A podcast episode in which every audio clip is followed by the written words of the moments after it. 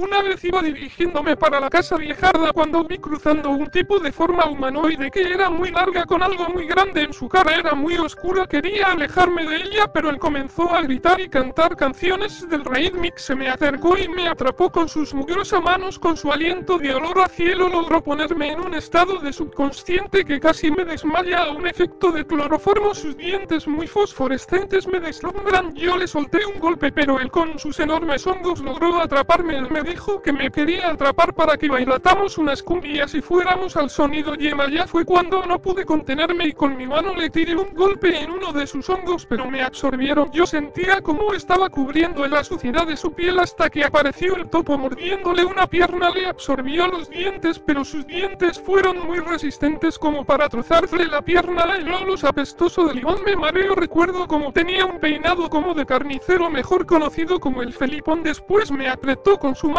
yo solo alcanzaba a ver su nariz de asiento de moto llega de suciedad. Él iba vestido de una manera muy vagabunda, solo llevaba un chorcito del Borussia y una sudadera toda mugrosa usada de sus mugrosos hermanos que su casa es en una sauda junto con una playera es por su mejor outfit. Solo mencionaba una palabra que era más o menos el fútbol, mi mayor amor. Luego apareció un sejón con sus dientes muy podridos que lo defendió, pero el topo atacó de manera contundente, logró derrotar a los dos, pero dijeron que llegaría la venganza de los hongosos con cabeza cebosa.